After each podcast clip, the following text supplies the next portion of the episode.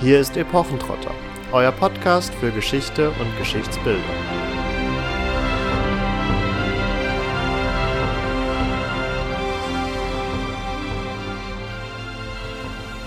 Hallo und herzlich willkommen zu einer neuen Folge Epochentrotter. Der ein oder andere von euch hatte es sich bereits gewünscht, unter anderem auch in den alljährlichen Weihnachtsumfragen und dem werden wir heute so gesehen ein wenig gerecht, indem wir nämlich uns mal nicht mit europäischer Geschichte auseinandersetzen, sondern ins alte Ägypten reisen und uns hier gar nicht so sehr tatsächlich mit Ägypten als Land selbst beschäftigen, sondern noch weiter in die ins Exotische abdriften. Wir wollen uns nämlich heute mit dem mythischen Goldland Pund auseinandersetzen, dem Eldorado des alten Ägyptens.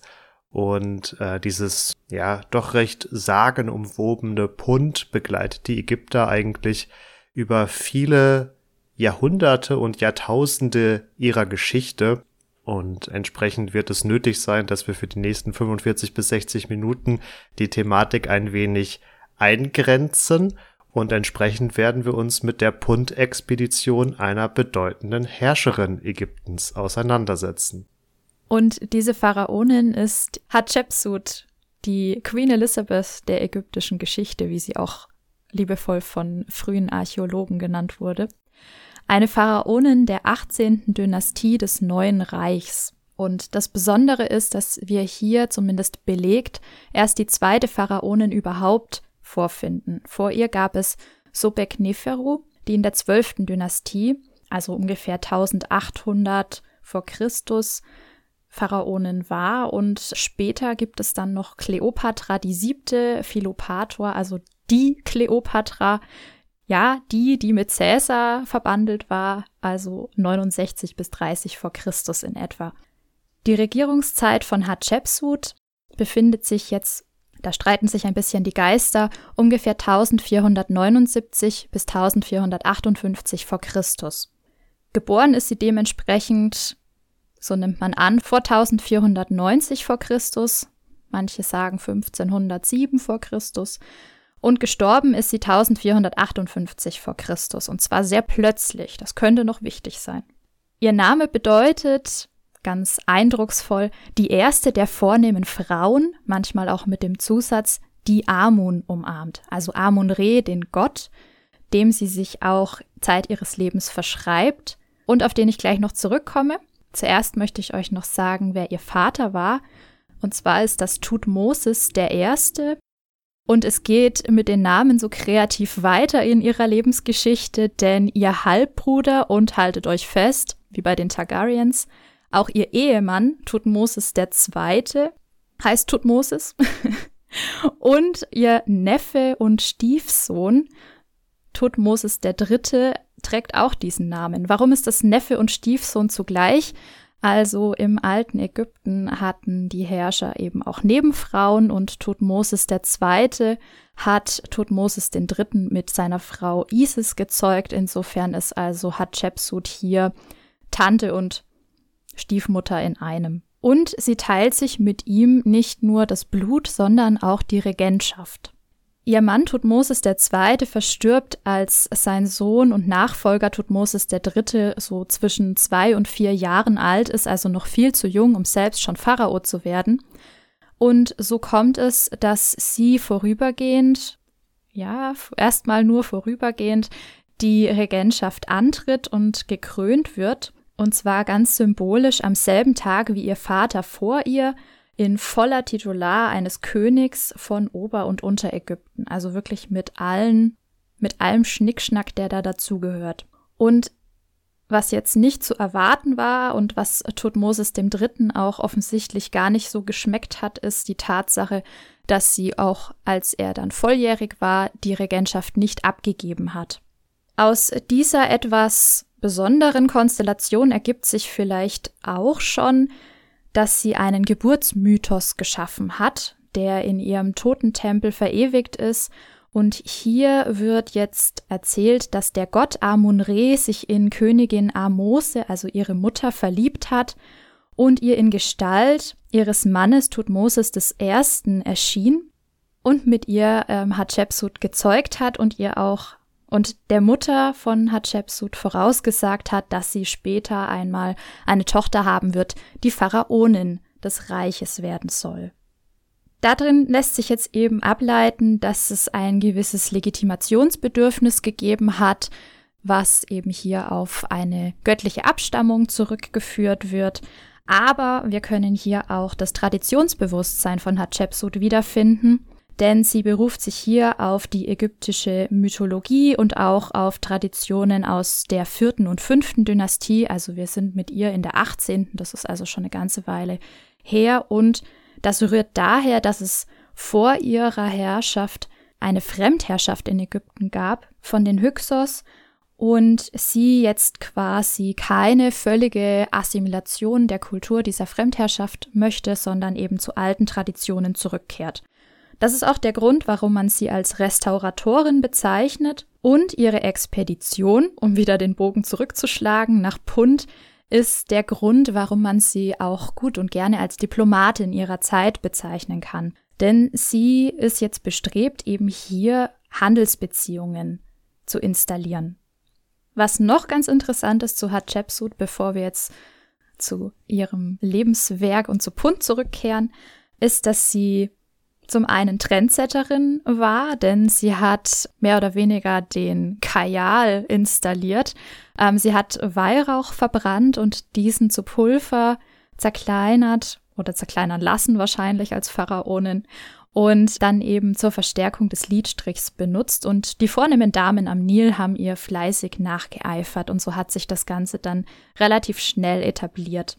Das andere ist, dass sie sich als Pharaonin tatsächlich offensichtlich behaupten musste oder zumindest die Darstellungen sie als Mann zeigen, und zwar durchweg. Also sie ließ sich in Monumenten immer als männlichen Pharao darstellen, also so wie wir das ja ganz häufig kennen, stilisiert mit Rock, mit Sandalen, mit Krone oder Kriegerhelm und mit falschem Bart, also diesem typischen geflochtenen Spitzbart zu Hatshepsut und ihrem Stiefsohn seien vielleicht auch noch ganz kurz zwei Punkte angeführt. Also du hattest angesprochen, ähm, dass das da Targaryen-like vielleicht etwas intimer in der Familie zugegangen ist. Da muss man aber doch tatsächlich anführen, dass das jetzt hier keine Ausnahme innerhalb des alten Ägyptens dargestellt hat und dass wir auch in zeitlicher Nähe ein anderes prominentes Beispiel haben, weil auch Tutanchamun, der nur unwesentlich danach gelebt hat, auch mit seiner Schwester verheiratet gewesen ist. Und darüber hinaus Tutmosis der Dritte, also ihr Stiefsohn, den sie böse formuliert zunächst einmal bevormundet oder halt die Regentschaft äh, für ihn ausübt, um selbst dann auch als Pharaonin tätig zu sein. Darauf kommen wir sicherlich zum Ende auch noch mal kurz zu sprechen, aber der ist neben Ramses II., der ja doch auch sehr allgemein bekannt ist, ist Tutmosis III. wirklich einer der absolut bedeutendsten Pharaonen in dieser Phase des neuen Reiches was eben nach der Herrschaft der Hyksos ungefähr 100 Jahre vorher bis ungefähr ins 11. Jahrhundert, also so 400, 500 Jahre Bestand hatte. Und damit würde ich sagen, kommen wir zu Punt. Ja. Dann erzähl uns doch mal, was es mit Punt auf sich hat. Ja, was es mit Pund auf sich hat, ist äh, teilweise schon schwierig zu beantworten, weil wir nicht so ganz genau wissen, wo es denn eigentlich liegt und mit der geografischen Verortung natürlich auch schnell einhergehen kann, ähm, welche Eigenschaften in Anführungsstrichen diese Region oder dieser Landstrich haben können. Es lässt sich aber festhalten, und das hattest du ja auch schon aufgegriffen, dass es bereits in der fünften Dynastie erste Expeditionen nach Punt gab.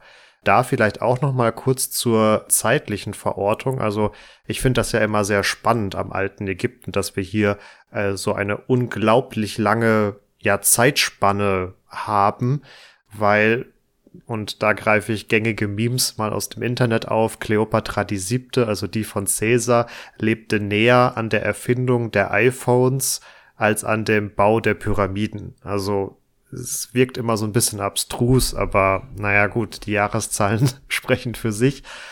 Und der Bau der Pyramiden ist tatsächlich hier ein guter Punkt. Der fand nämlich in der vierten Dynastie des alten Ägyptens statt, also nur unwesentlich vor diesen ersten Punt-Expeditionen. Punt ist nun ein Landstrich, der in der Forschungsgeschichte, und da möchte ich jetzt noch nicht allzu tief drauf eingehen, da kommen wir später nochmal drauf zu sprechen, aber der teilweise in Indien äh, verortet wurde, also sehr weit weg.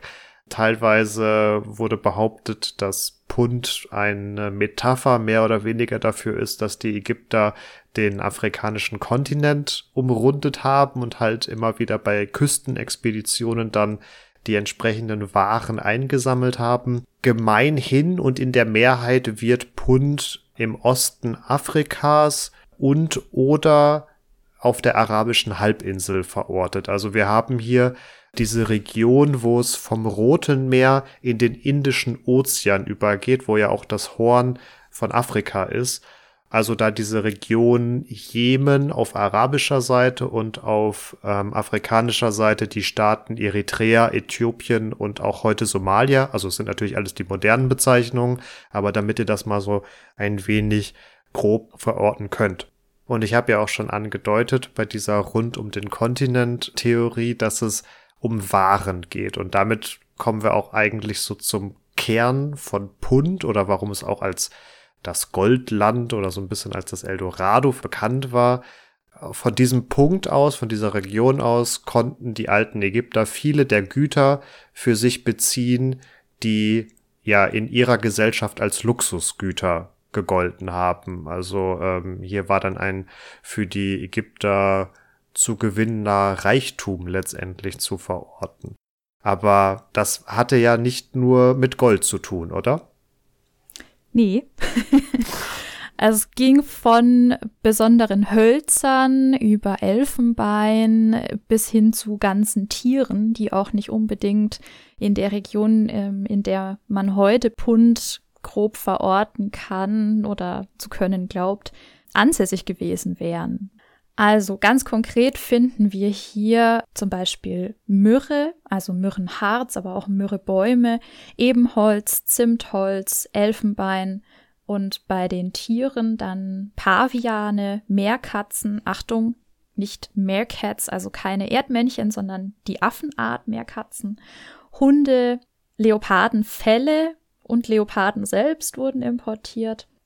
Dann das sogenannte grüne Gold, also Gold mit Grünstich, gibt's heute auch noch. Augenschminke, Wurfhölzer, Muscheln, Grundstoffe für Parfüm.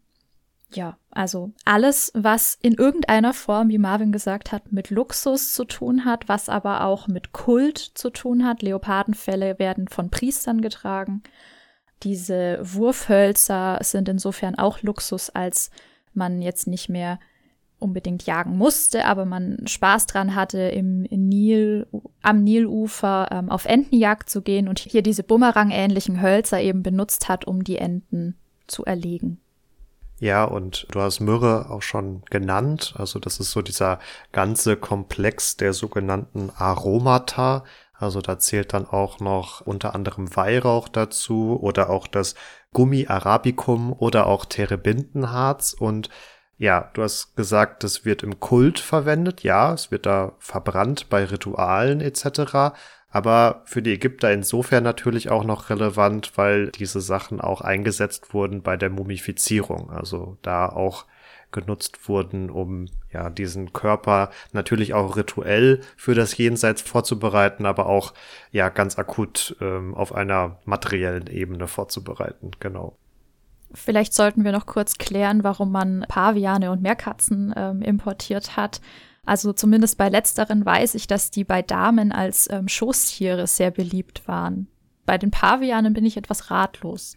Äh, die Paviane waren das Symboltier des Gottes Tot, der ja auch mit, also der wird teilweise als Pavian dargestellt, teilweise aber auch in dieser Tier-Mensch-Kombination dann mit einem Ibis-Kopf und er war ja der Gott des Schreibens und des Wissens, genau. Und wir kennen Tiermumien aus dem ein oder anderen Museumsbesuch. Also das kennt man vor allen Dingen so diese äh, Falken- oder Katzenmumien, die natürlich dann auch Horus, Ra, Sachmet, Bastet, also dann den entsprechenden Gottheiten zugewiesen sind und entsprechend äh, verwundert ist dann mit dem Hintergrundwissen nicht, dass hier auch beispielsweise dann Paviane importiert wurden, die letztendlich auch im Tempel dann ja in gewisser Art und Weise verehrt wurden, beziehungsweise nach ihrem Tod dann auch in Anführungsstrichen standesgemäß mumifiziert wurden.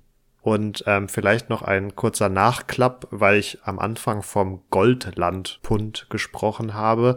Also es ist davon auszugehen, dass über Pund auch Gold und Silber gehandelt wurde. Die Forschung geht aber eher davon aus, dass die hier in gewisser Art und Weise als Zwischenhändler nur fungiert haben. Also Pund als solches zeichnet sich nicht unbedingt dadurch aus, dass es hohe Edelmetallvorkommen hat. Das wäre dann eher Kusch, was heute in Nubien zu verorten ist und mit denen hatte Hatschepsuts Dynastie auch ein wenig was zu tun, weil ihre männlichen Vor- und Nachgänger mit Kusch Krieg geführt haben und sie Frieden geschlossen hat. Also hier eher den diplomatischen Weg gewählt hat und letztendlich macht sie das ja auch mit Pund. Genau, und bevor wir darauf zu sprechen kommen, möchte ich noch kurz erwähnen, dass wir also vor Hatschepsut durchaus eine Zeit des florierenden Handels mit Pund haben. Im Mittleren Reich ist man nämlich zum einen vom Landweg auf den Seeweg übergegangen, was wir dann auch bei Hatschepsut finden. Und ähm, es ist eine Verstärkung der Kontakte und damit auch der Handelsbeziehungen zu vermerken, was dann unter den Hyksos aber zum Erliegen gekommen ist. Und hier knüpft jetzt eben Hatschepsut an ihre Vorgänger an und versucht, das wieder neu aufzubauen. Das Ganze war sehr erfolgreich, allerdings ja nur solange sie gelebt hat. Danach geht das Stück für Stück immer weiter zurück und ihr Neffe ist nicht ganz unschuldig daran. Der hat nämlich äh, ja die Bestrebung, ihr Andenken auszulöschen. Das zeigt sich nicht nur daran, dass er relativ schnell nach ihrem Tod einen Angriff auf Pund ausführt, sondern auch, dass er ihre Standbilder und Reliefs zerstört oder zerstören lässt.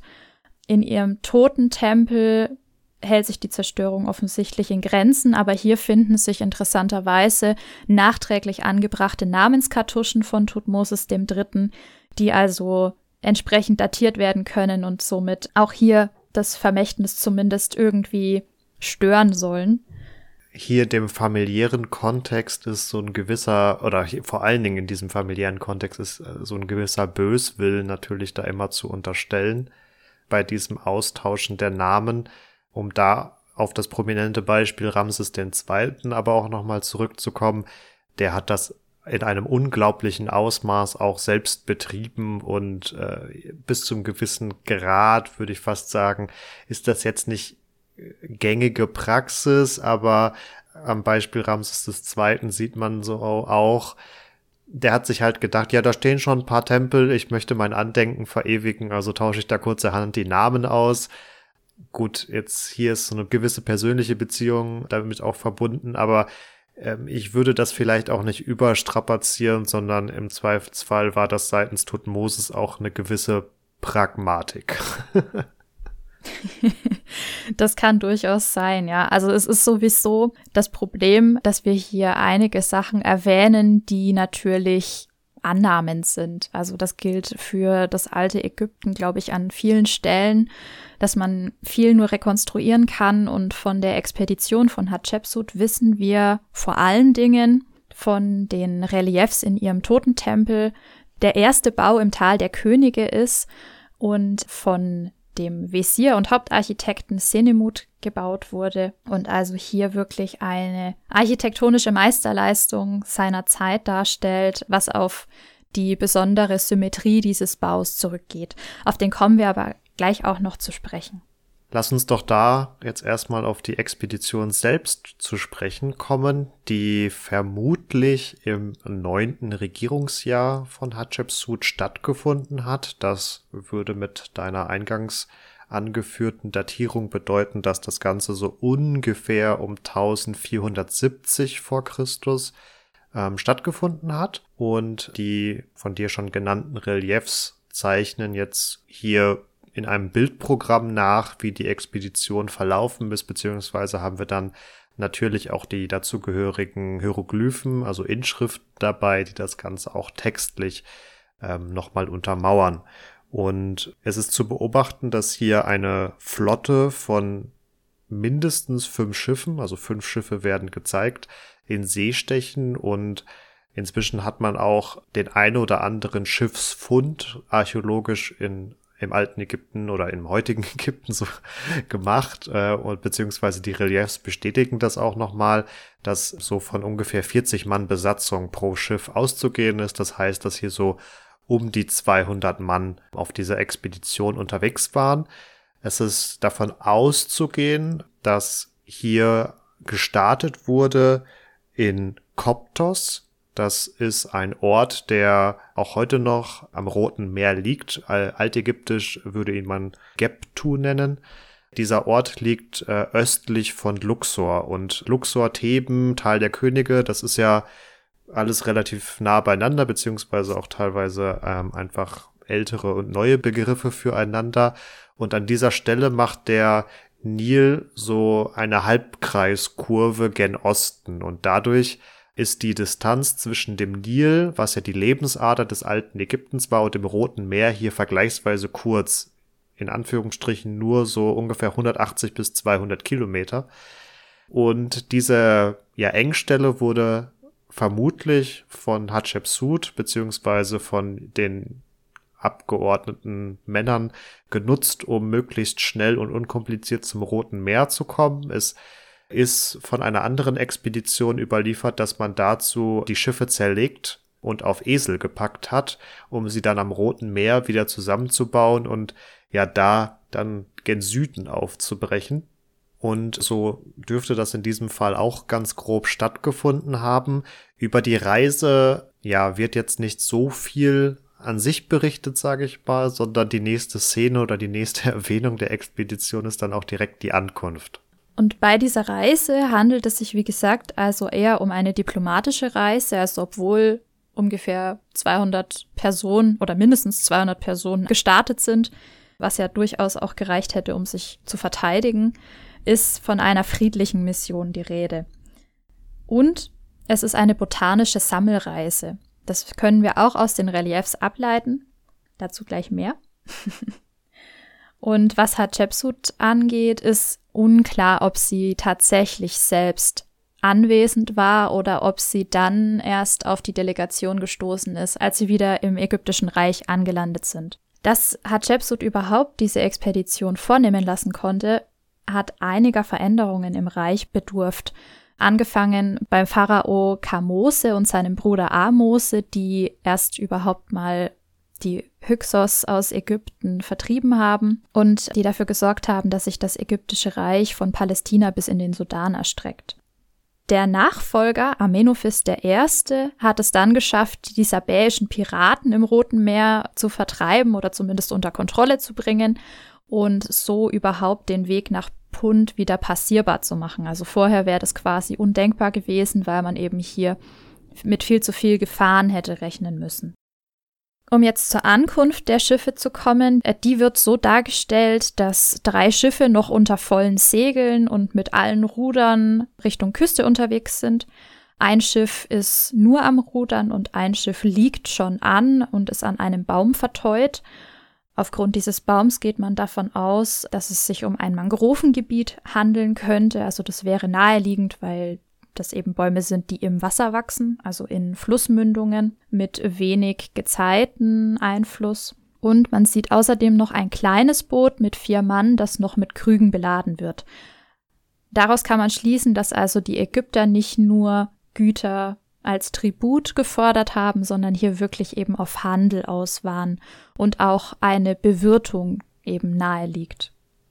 Ja, diese Darstellung des gleichberechtigten Handels in diesen Reliefs ist relativ einzigartig für die äh, ägyptische Kultur.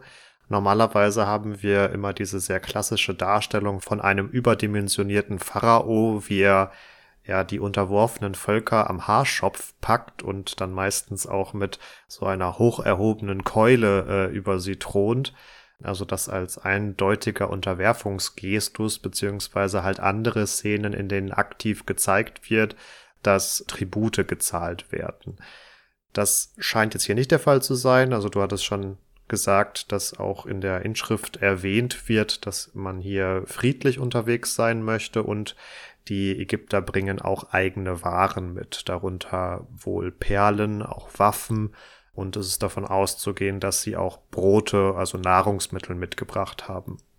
Und es ist auch kein stiller Handel, der dargestellt ist, also wo erst eine Partei etwas an den Strand legt und dann wartet, dass die andere Partei das entgegennimmt und im Tausch andere Güter platziert, sondern es ist eben wirklich ein direkter Austausch und das sehen wir daran, dass im nächsten Bild dann eben eine Delegation auf die Ägypter trifft. Ja, genau. Also wir haben hier unter anderem auch die Darstellung äh, des Dorfes, in dem die sogenannten Puntita gelebt haben. Das sind so kegelförmige Pfahlbauten. Ähm, da werden wir euch auf Social Media auch auf jeden Fall nochmal ein Bild nachreichen. Und äh, wir haben jetzt hier den Fall, dass, wie schon genannt, kein stiller Handel stattfindet, sondern man aktiv aufeinander trifft. Es wird nämlich der Häuptling dieses Dorfes samt seiner Frau, die als Iti benannt wird, gezeigt. Und er wird als Fürst Parahu beschrieben.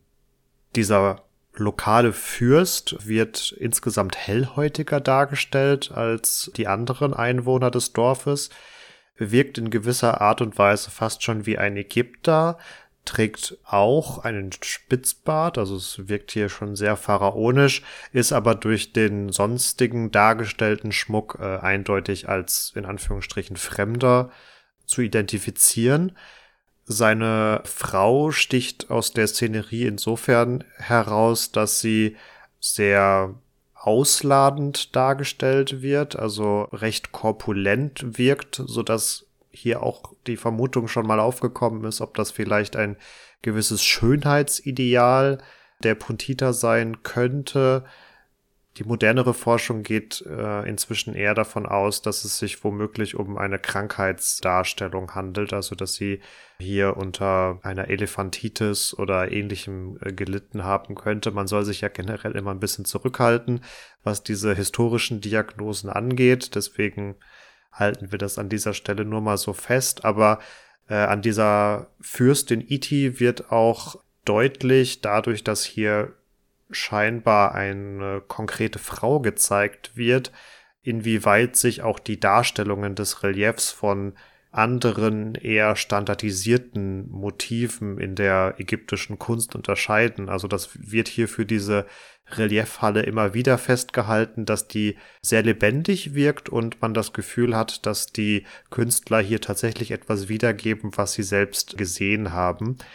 Ganz interessant in Bezug auf diese Fürstin Iti ist dann tatsächlich auch noch, dass man noch eine, eine Keramikscherbe gefunden hat, auf der eine Art Skizze von ihr zu sehen ist. Also das wird von Ägyptologen äh, so gedeutet, dass womöglich jemand den Tempel besucht hat, diese äh, Reliefdarstellung der Fürstin Iti gesehen hat und sich gedacht hat, ach, das ist ja interessant und das so auf der Keramikscherbe, die er gerade dabei hatte, quasi kurz nachgezeichnet hat. Und die ist heute dann auch äh, in Berlin zu sehen oder ist da in den äh, Museen eindeponiert. Was man auf diesen äh, Reliefdarstellungen, wo sich diese bienenkorbartigen Wohnhütten befinden, noch findet, ist ein bisschen Vegetation. Und da sehen wir neben Palmen wieder Laubbäume und auch eine als Aloe Vera identifizierte Pflanze. Ein Fluss ist eingezeichnet mit einer Schildkröte und Vögel, die als Bienenfresser identifiziert wurden. Und das gibt natürlich wieder Hinweise, um dann ja auf bestimmte Regionen zu schließen. Darunter zum Beispiel die Sambesi-Region oder die südliche Savanne in Äthiopien östlicher Sudan, ja. Also es wird nicht einfacher, das irgendwie zu lokalisieren. Es ist davon auszugehen, dass die Ägypter hier auch dann mehrere Wochen anwesend waren. Also ähm, ja, Pund war wohl bis zum gewissen Grad auch ein Warenumschlagsplatz, aber es ist davon auszugehen, dass sie ja auch unter Begleitung der äh, lokalen Bevölkerung, mit denen sie sich ja schon diplomatisch ausgetauscht haben, ins Landesinnere weiter vorgedrungen sind, um da entweder teilweise sicherlich auch vielleicht zu jagen und sich die gewünschten Waren selbst zu beschaffen oder dort eben auch noch mit anderen Handelsplätzen äh, und Marktplätzen zu interagieren und da die Waren einzukaufen. Darauf geht die Darstellung als solche gar nicht groß ein, sondern mit der Ankunft und einem Festmahl bei dem äh, Fürsten und seiner Frau ist es dann mehr oder weniger auch schon getan und man kommt in der nächsten Szene auch schon wieder in Ägypten an.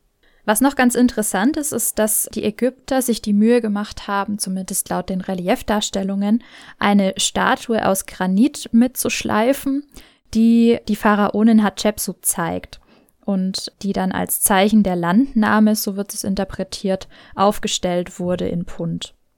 Danach sieht man dann relativ ausführlich die Beladung der Schiffe, bevor die dann schon wieder in Theben anlanden, wie Marvin gerade gesagt hat.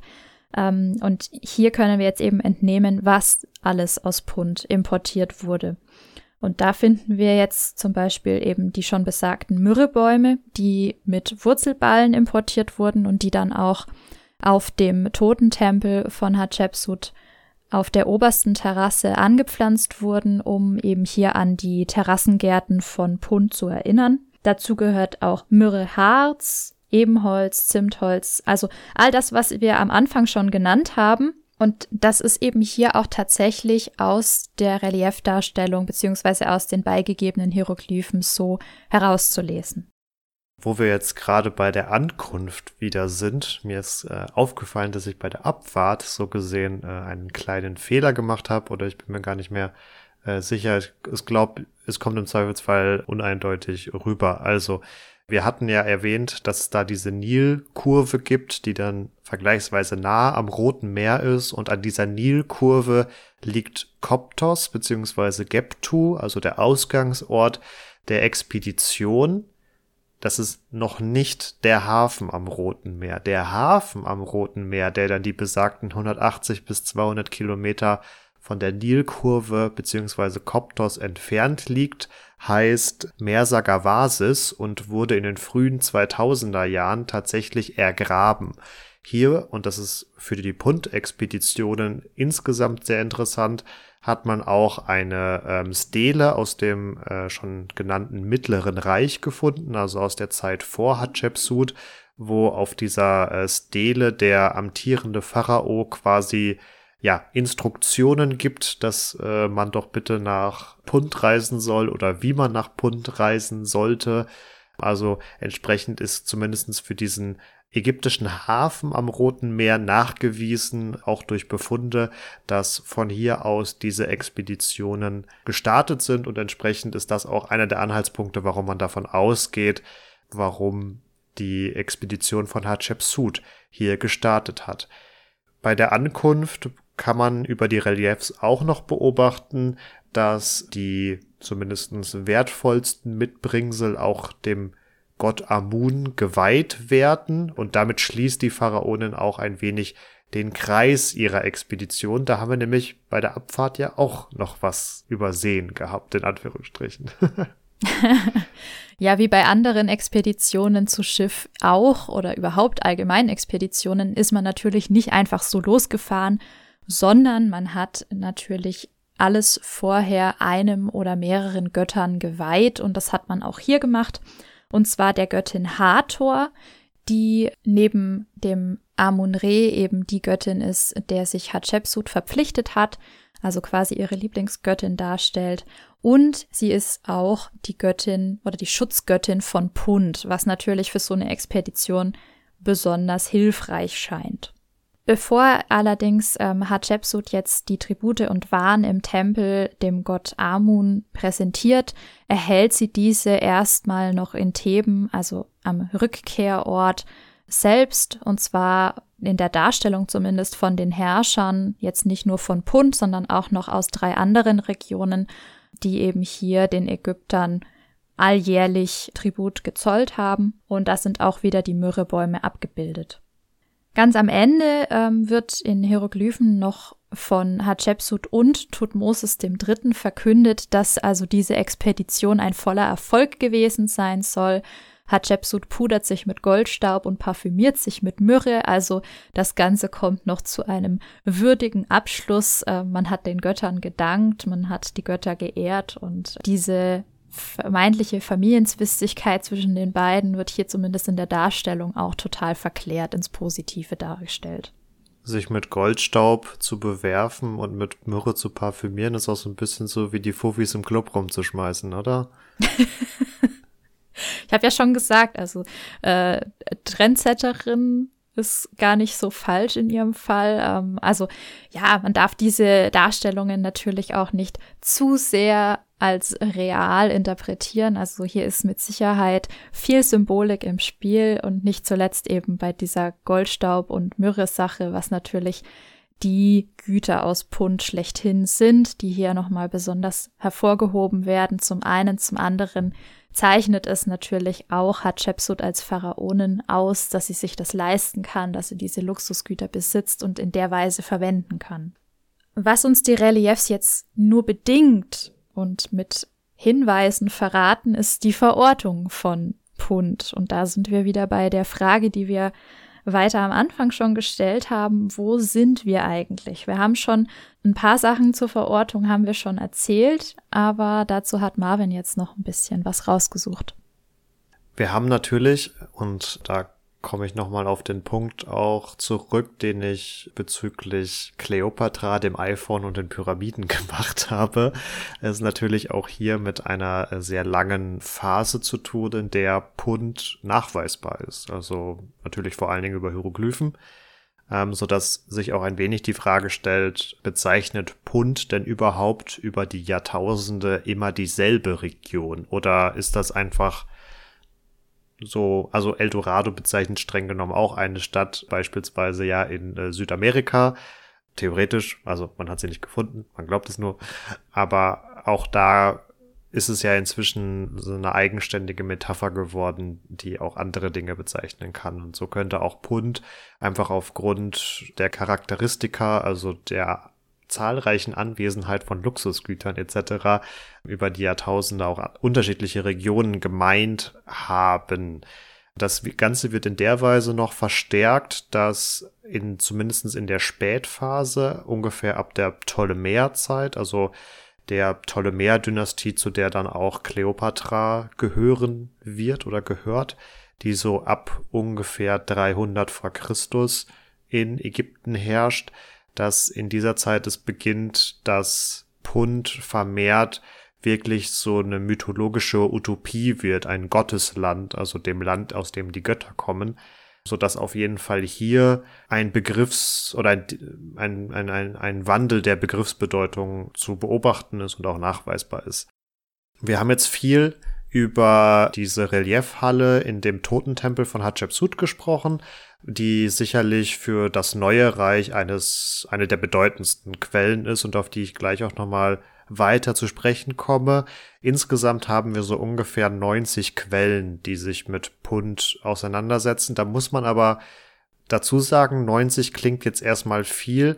Das sind häufig auch super kurze Textfragmente, entweder weil der Text als solcher quasi nur einen Halbsatz zu Pund verloren hat oder weil natürlich die Überlieferungslage auch nicht immer die beste ist.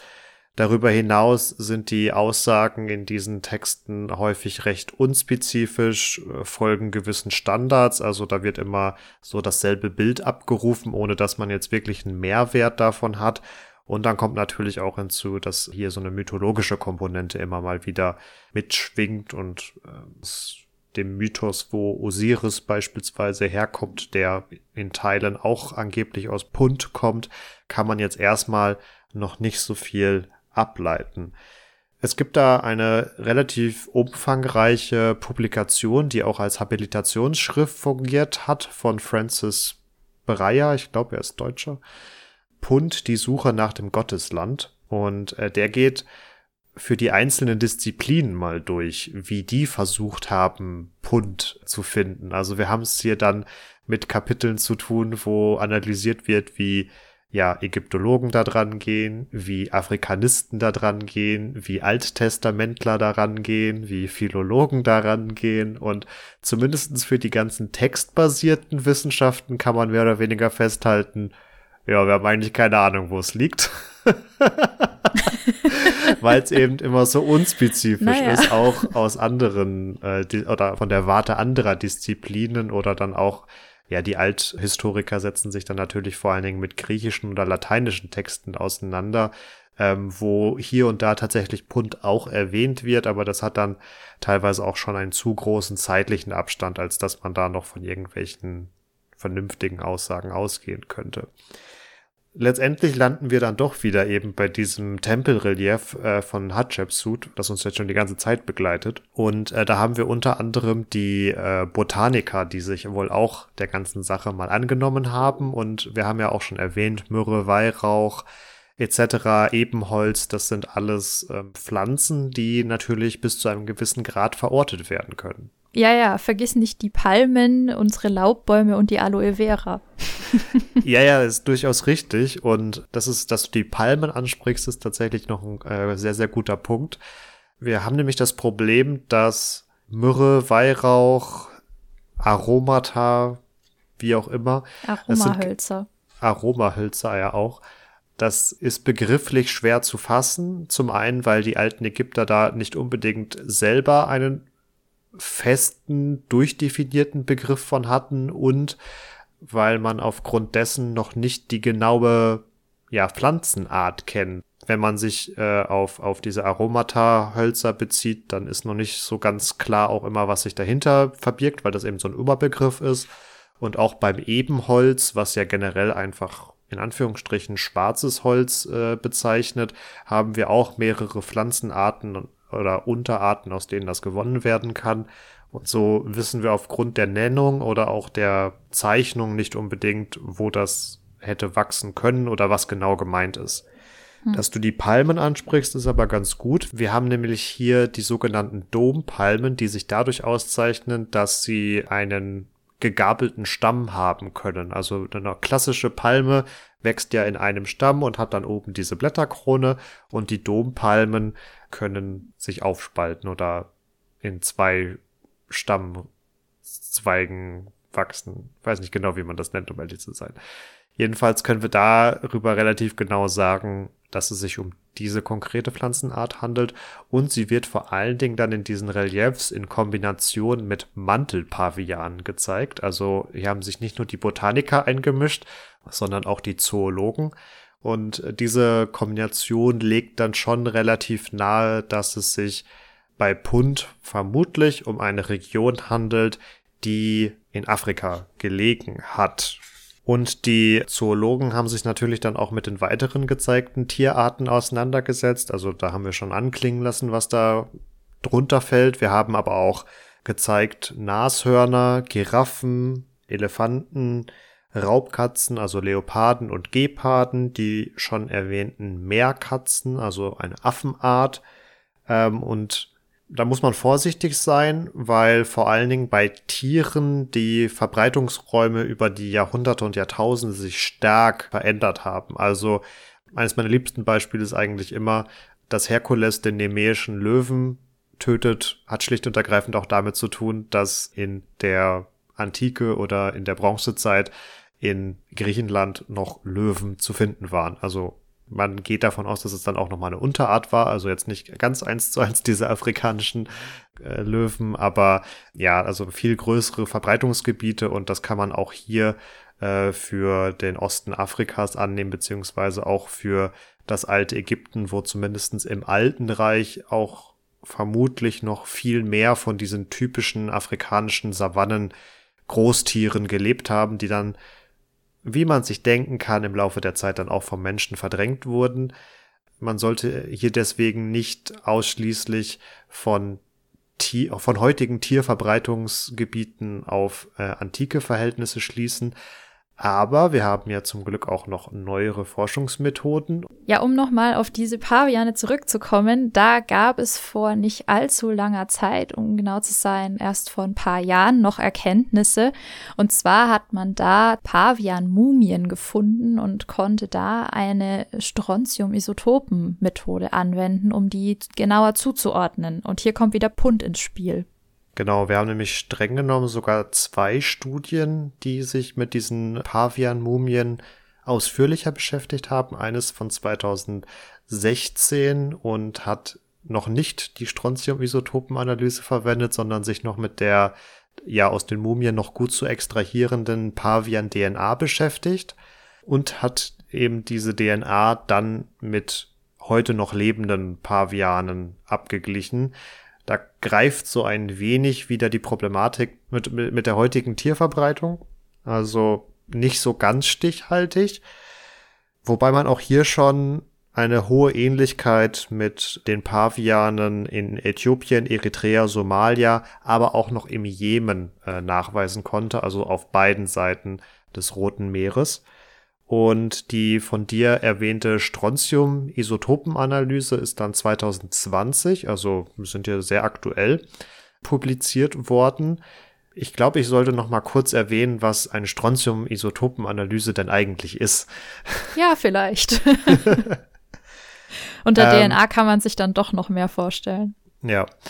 Die äh, Strontium-Isotopenanalyse ja, untersucht, wie der Name schon sagt, die Strontium-Isotopen und diese lagern sich in euren Zellen an. Besonders gut lagern sie sich äh, im Zahnschmelz eines jeden Lebewesens ab. Da muss man noch dazu erwähnen, dass die Zusammensetzung äh, der Strontium-Isotopen in jeder Region der Erde ein wenig unterschiedlich ist und Dadurch ist diese Isotopenanalyse eigentlich sogar recht präzise. Also man könnte ähm, für Deutschland gesehen sogar Angaben dazu machen, in welcher zumindest größeren Region jeder von uns äh, aufgewachsen ist. Also das ist nicht einfach nur eine Angabe Mitteleuropa, sondern das kann schon relativ genau werden.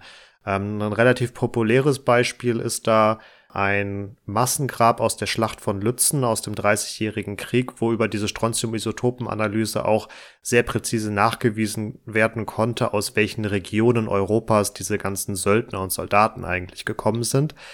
Aber zurück zu den Pavianen beziehungsweise zur Strontium-Isotopen-Analyse. Dadurch, dass jede Region quasi ihren eigenen Isotopen-Cocktail hat, der dann von dem jeweiligen Lebewesen über das Wasser und die Nahrung aufgenommen wird, können sich diese Isotopen eben in den Zellen und vor allen Dingen im Zahnschmelz ähm, ablagern. Das heißt, vor allem, also ich weiß jetzt nicht, wie das Zahnwachstum von Pavianen ist, aber zumindestens bei einem Menschen kann man festhalten, dass vor allen Dingen die Herkunftsregion insofern geklärt werden kann, weil die Zahnentwicklung ja dann mit 12, 14 Jahren roundabout wirklich abgeschlossen ist. Also dann haben sich die bleibenden Zähne ausgebildet und damit ist auch die Einlagerung dieser Strontium-Isotopen weitgehend abgeschlossen und ähm, ja, man kann sagen, wo derjenige herkommt. Für diese Pavian-Mumien hat man dann so natürlich auch den Zahnschmelz genommen, aber auch noch ja aus dem Gewebe beziehungsweise aus den Haaren Strontium-Isotopen ähm, extrahiert und konnte eben darüber nachweisen, dass diese Paviane wohl auch aus der Region nördlich des Horns von Afrika stammen, also dem heutigen Eritrea beziehungsweise Äthiopien. Das ist insofern auch noch interessant, um es auf Pund zurückzuführen, weil wir es hier mit Pavian-Mumien zu tun haben, die ziemlich genau aus der Zeit auch stammen, in der Hatschepsut ihre Expedition gemacht hat und für die Zeit des neuen Reiches auch nachgewiesen werden konnte, sowohl über diese Strontium-Isotopen-Analyse als auch über die vorangegangenen DNA-Abgleiche, dass in dieser Zeit keine Paviane in Ägypten gelebt haben, die werden erst ab einer späteren Zeit in Ägypten wieder gezüchtet, auch im Rahmen dieses Tempelkults natürlich, aber das liest, lässt darauf schließen, dass äh, diese Paviane wirklich aus dem historischen Pund importiert worden sind und deutet damit auch an, dass zumindest für die Zeit von Hatschepsut Pund vermutlich in der Region des äh, abessinischen oder äthiopischen Hochlandes bis dann dem Küstenabschnitt zum Roten Meer zu verorten ist. Und genauer können wir es auch tatsächlich aktuell nicht fassen. Also ihr habt mitbekommen, wir sind mit 2020 da echt ziemlich aktuell. Wir sind gespannt, was da in den nächsten Jahren noch so kommt. Es gibt ja dann doch immer wieder mal noch neue Erkenntnisse durch neue Funde oder neue Methoden. Also bleibt gespannt, was die Wissenschaft hier noch so auftreibt. Ein sehr klassischer historisch-archäologischer Nachweis wäre es natürlich, wenn man die von dir genannte Granitstatue war es, glaube ich, von Hatschepsut irgendwo in der Region finden würde. Dann könnte man das nämlich ja sehr gut verorten, aber das ist ungefähr so, wie man versucht im Teutoburger Wald äh, die Legionsadler von Varus zu finden. Und auch dann könnten wir wieder leider nur auf das Pund von Hatschepsut schließen. Apropos schließen. Mit diesem super schlechten Stichwort ähm, schließe ich unser Thema dieser Folge ab. Ähm, ich hoffe, ihr hattet wie immer Spaß mit uns und habt einiges mitnehmen können. Ihr findet uns für weitere Informationen und für weitere Folgen, wie ihr wisst, über alle Podcast-Kanäle, über Social Media, Facebook und Instagram. Mal schauen, wie lange noch. Vielleicht wird es ja wirklich abgeschaltet. Ansonsten könnt ihr uns natürlich auch über epochentrotter.de finden und kontaktieren könnt ihr uns auch sehr gerne mit Feedback und Themenvorschlägen oder allem, was euch so einfällt über kontakt.epochentrotter.de oder über die genannten sozialen Kanäle. Ein Vorbeischauen bei vor allen Dingen Instagram lohnt sich in diesen Tagen. Wir machen nämlich gerade mit Mittelalter Digital, Boardgame Historian und dem Irmimi Podcast gerade die Wikinger wollen's wissen Themenwochen, wo ihr auch die Möglichkeit habt, im Rahmen eines Gewinnspiels äh, verschiedene Buchspiel- und Museumspreise äh, zu gewinnen. Also schaut da auf jeden Fall mal vorbei und ja, wenn wir schon äh, Wikinger und Normannen Themenwochen haben, dann könnt ihr euch auch vorstellen, was in der nächsten Folge drankommt. Denn die nächsten Tage und Wochen startet Vikings Valhalla, der Spin-off zur ja doch sehr populären. bekannten und verrissen Vikings-Serie. Also werden wir uns da mal mit der Spätphase der Wikinger auseinandersetzen. Und damit. damit bleibt mir auch nur noch zu sagen, macht's gut und ciao, ciao. Tschüss, auch von meiner Seite. Macht's gut und bleibt gesund.